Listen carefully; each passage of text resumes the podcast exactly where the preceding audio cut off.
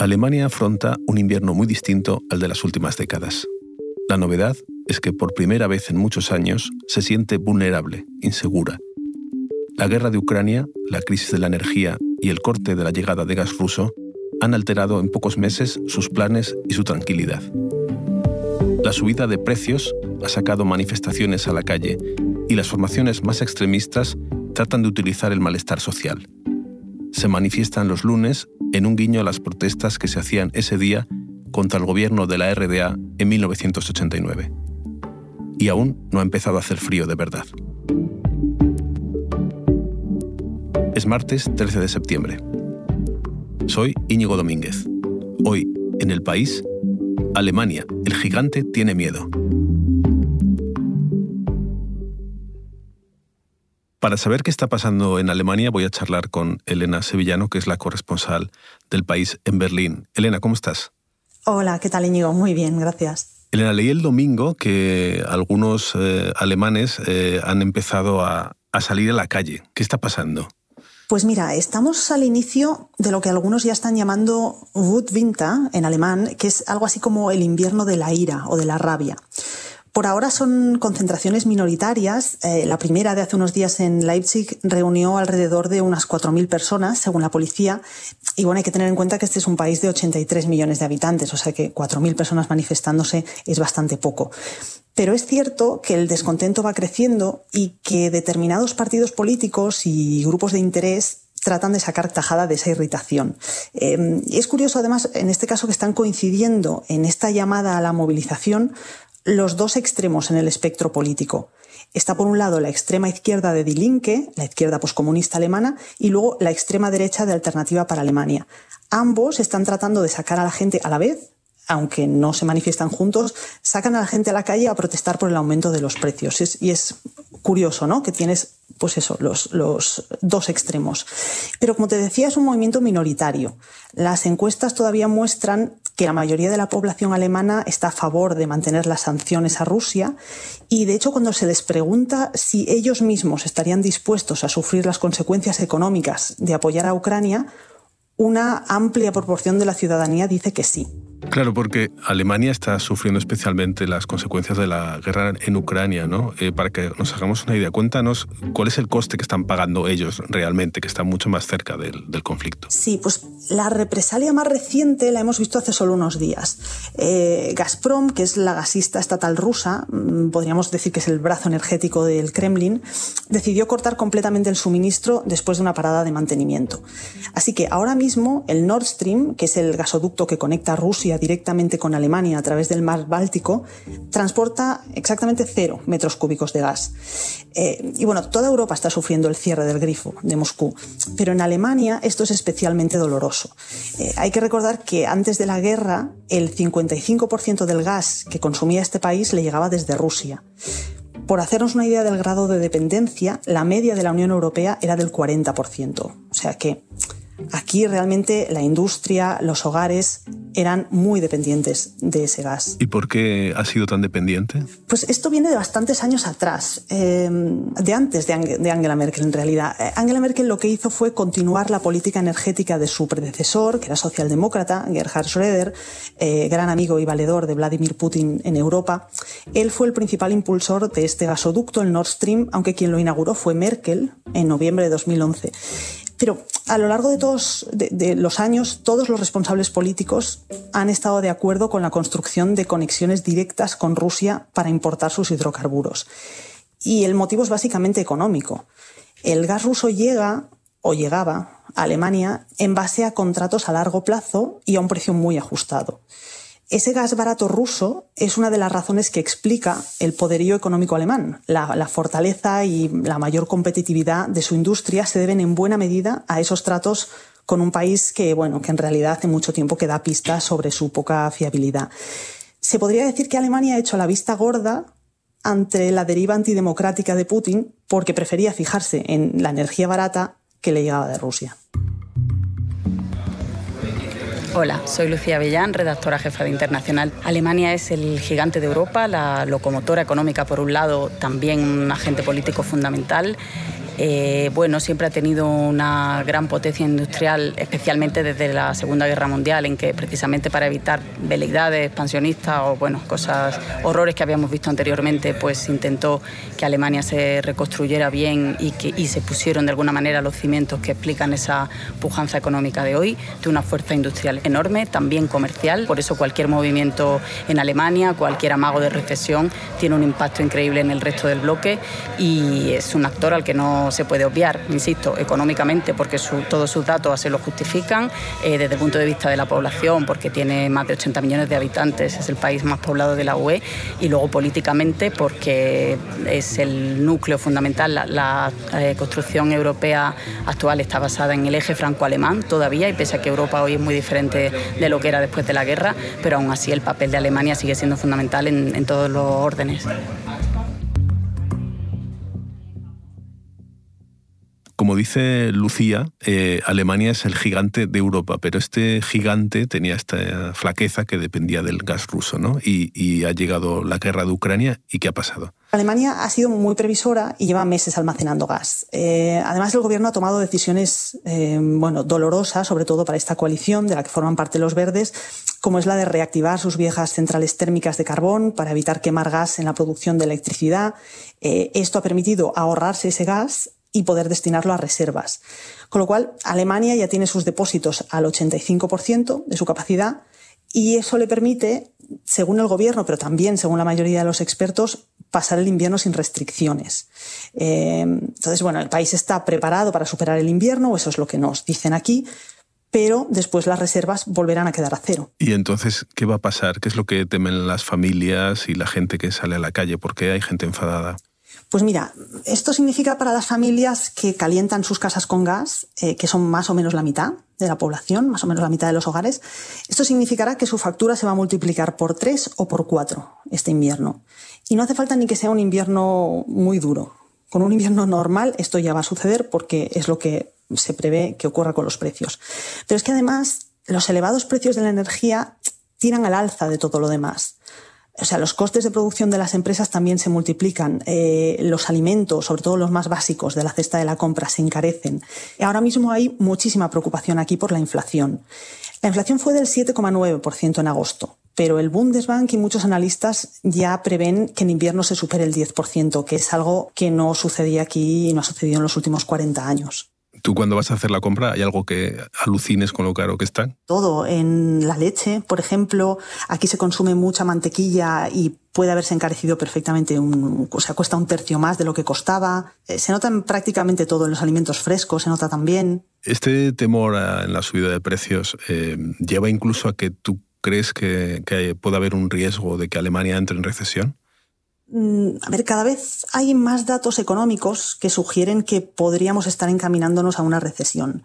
Em, y esto es muy preocupante para todos, también para España. Hay que tener en cuenta que Alemania es la primera economía de la eurozona y que siempre lo que pase aquí afecta a toda la Unión Europea.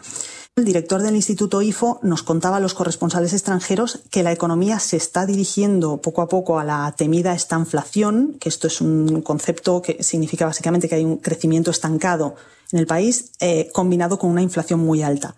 Y nos dijo, y en el peor de los casos, a una recesión. O sea que es algo que ya nadie descarta. Y bueno, se empieza a hablar también mucho de, una cascada de quiebras de empresas, eh, sobre todo después de unas declaraciones que hizo el otro día en la televisión el ministro de Economía.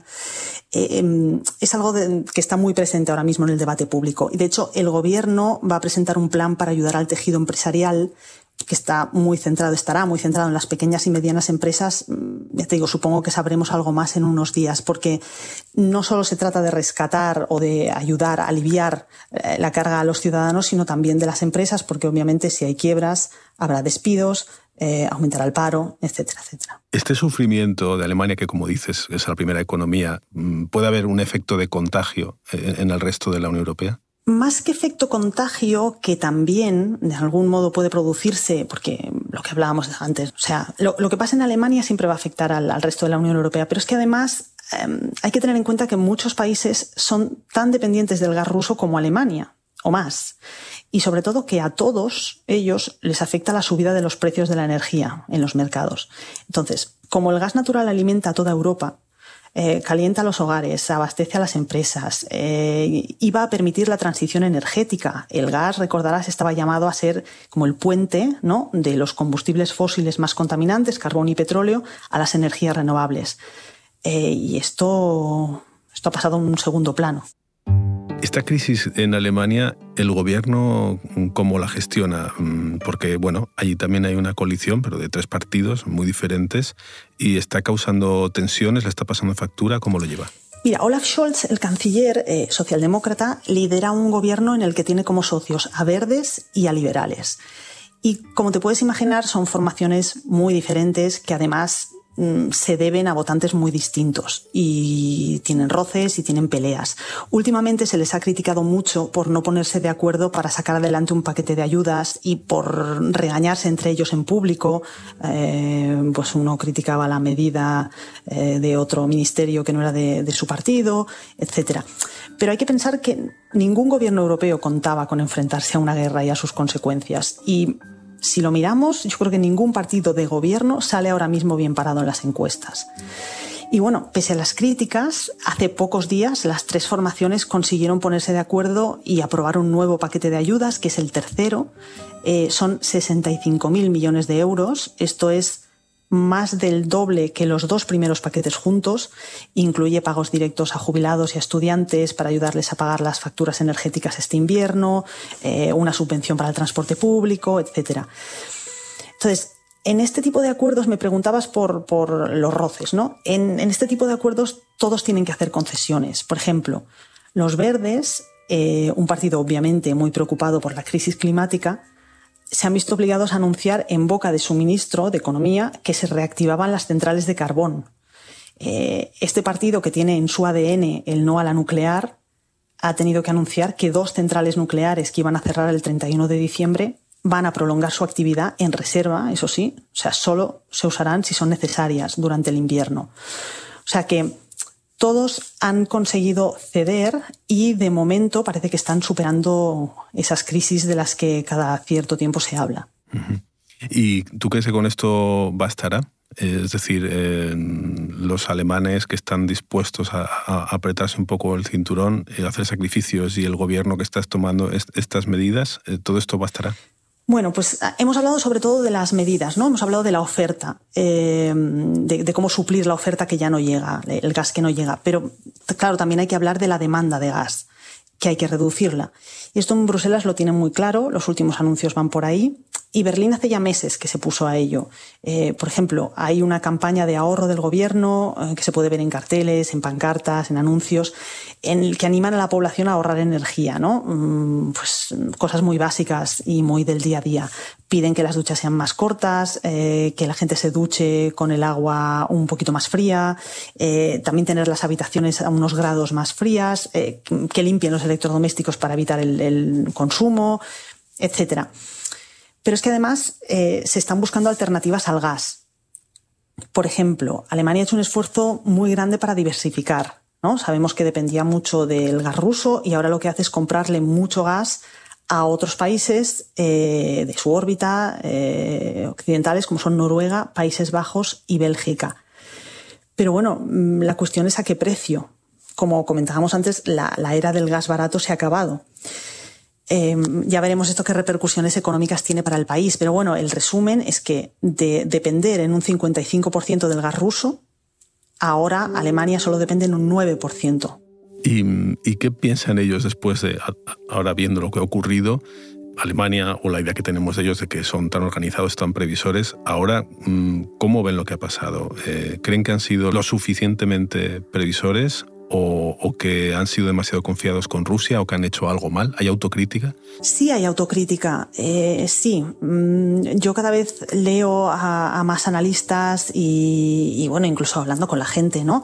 Eh, la gente se pregunta cómo Alemania ha podido ser tan ingenua ¿no? Cómo no haber visto antes las, señales que estaba dando Putin de, que esto podía suceder. Eh, yo creo que de todas maneras han, respondido bastante rápido. O sea, comparado con otros países, tengo la sensación de que Alemania se ha puesto las pilas con celeridad. En ese sentido, han, aprobado medidas que han tenido bastante éxito y que luego se han copiado en, en otros países de la UE, como por ejemplo el, el tema de los bonos de transporte, el billete, el conocido como billete de 9 euros no sé si has oído hablar de él. En los meses de verano, en junio, julio y agosto, estuvo en vigor un billete que te permitía coger todos los transportes públicos eh, locales y regionales de Alemania por 9 euros al mes. Eh, no se podían coger los trenes, eh, el equivalente al AVE, los, los pero en teoría podías cruzar Alemania con un billete de 9 euros. Y este experimento ha funcionado muy bien, se ha visto que ahorra eh, toneladas de CO2, eh, que ha animado a mucha gente a dejar su coche en casa, etc. O sea que, bueno, mmm, Berlín se ha movido. Y bueno, y lo han copiado también, por ejemplo, en España, ¿no? Esta idea. Sí, sí, sí. Pues aquí ha tenido tanto éxito, de hecho, que se va, se está buscando un sustituto de este billete de 9 euros. No va a volver a ser tan barato, prácticamente gratis, pero se está hablando de subvencionarlo y de, de forma que cueste un billete mensual, pues 30, 40, 50 euros, una cosa así. ¿Tú ves un, un bajón en la, en la, gente porque tú llegaste a una Alemania que, bueno, pues eh, funcionaba, iba como un tiro, muy segura de sí misma durante años y, y, y todo esto que está pasando es notado como una especie de presión colectiva, eso que, se percibe en la calle a veces? Yo creo que en la calle todavía no se nota demasiado. Sí hay gente, por ejemplo, hice hace poco un reportaje en el que hablaba de la inflación, fui a varios supermercados y obviamente la gente con la que hablaba se quejaba de que le costaba muchísimo más llenar la cesta de la compra, etc. Pero tengo la sensación de que los alemanes creen que un poco que es el precio que hay que pagar por ayudar a un país que ha sido atacado por otro y que además hay que tener en cuenta que Alemania está muy cerca de Ucrania, o sea, eh, de Berlín a Kiev hay dos horas de vuelo y hay mucha relación tanto con Rusia como con Ucrania. Aunque, bueno, obviamente, si la situación económica empeora, si se empiezan a producir despidos, eh, si los alemanes notan que su poder adquisitivo disminuye, si la sensación en general es de empobrecimiento, tendría sentido esperar eh, que el descontento aumente y, y, como consecuencia, obviamente, que las protestas se hagan cada vez más ruidosas. Muy bien, Elena, pues muchas gracias por explicarnos cómo está Alemania y hasta otro día. A ti, amigo, hasta otro día. Este episodio lo ha realizado Inés Vila, la edición de Ana Rivera y la dirección de Silvia Cruz La Peña. Yo soy Íñigo Domínguez y esto ha sido Hoy en el País de lunes a viernes volvemos con más historias. Gracias por escuchar.